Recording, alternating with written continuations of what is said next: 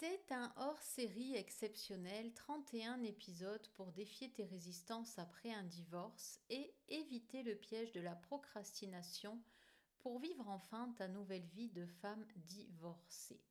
Sans jingle, sans chichi, c'est parti pour l'épisode numéro 8. Échanger avec une femme divorcée sans te prononcer.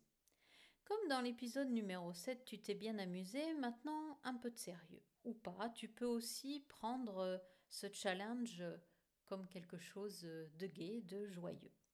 Pourrais-tu me faire une faveur, mais vraiment réellement?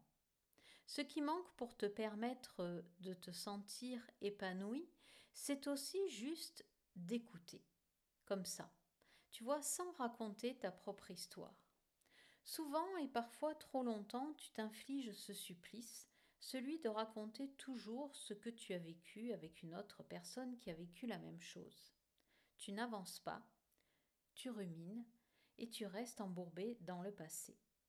Or, une des clés essentielles quand même, après un divorce, c'est d'avancer, de te créer ta nouvelle vie, d'être équilibrée, de te sentir sereine et joyeuse. Donc, tente ce challenge et même si tu es tenté d'intervenir, ne le fais pas.